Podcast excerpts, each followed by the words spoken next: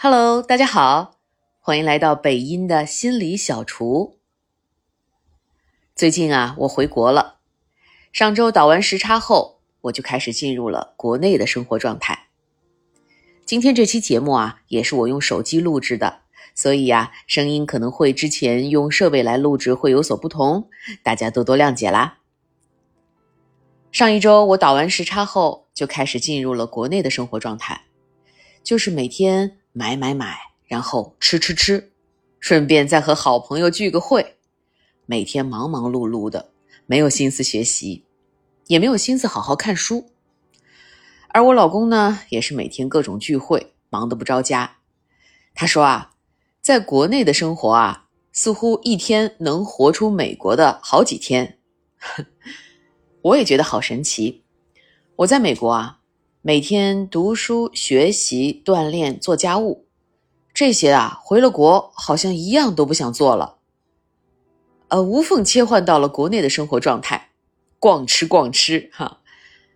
环境对人的影响啊，原来这么大。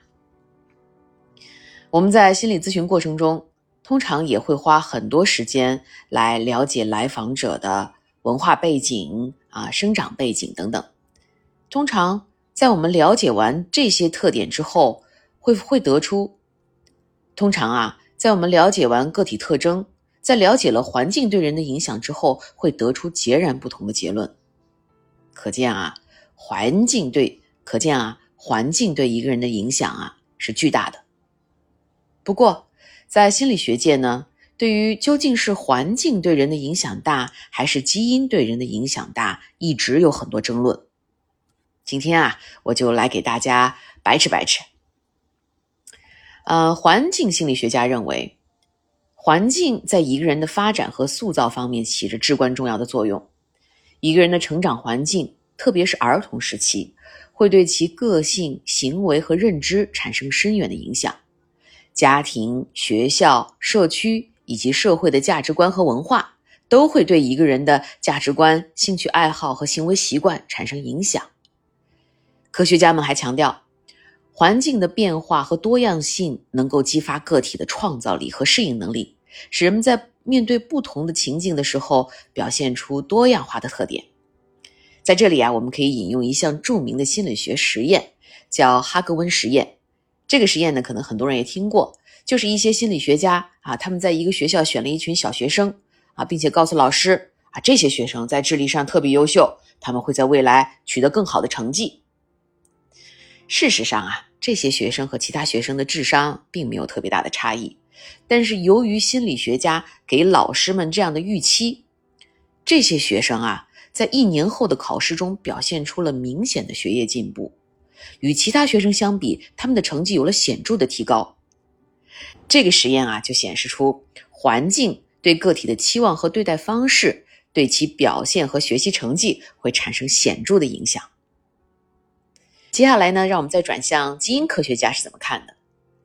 秉持基因对人的影响大的这些科学家们认为啊，基因在决定个体的生理特征、遗传疾病以及某些行为和心理特征方面有着特别重要的作用。他们认为，一些特定的基因会导致人们对某些疾病更容易产生抵抗力或者易感性。此外，一些行为特征，比如学习能力。啊，性格倾向也受到基因的调控。他们认为，基因的遗传是长期演化的结果，他们塑造了人类的生存和繁衍的策略，对人的影响是持久而稳定的。而这些科学家们呢，也做了经典的实验，就是那个啊孪生双胞胎的研究。在这些研究中呢，研究者对同卵和异卵的双胞胎都进行了观察。同卵双胞胎具有相同的基因组，而异卵双胞胎只有约百分之五十的基因相同。通过对这些双胞胎进行比较，研究者可以估计基因在特定特征和行为方面的影响。例如，对同卵双胞胎的研究发现，如果一个双胞胎患有某种精神疾病，那么另一个双胞胎患病的风险也会大幅增加。这表明啊。精神疾病在一定程度上受到基因的控制。小耳朵们，听完这场关于环境与基因谁对人的影响更大的辩论中，你有什么观点呢？你是觉得环境的影响大，还是基因的影响大？或许啊，这个问题并没有一个确定的答案。事实上，环境与基因之间的相互作用是如此的复杂多样，我们很难简单的将其中的一方归功于影响力的主导地位。就像一幅画。环境和基因在我们生命的画布上交织出绚丽多彩的图画。或许这两者之间的争论并不应该是对立的，而是应该相互补充。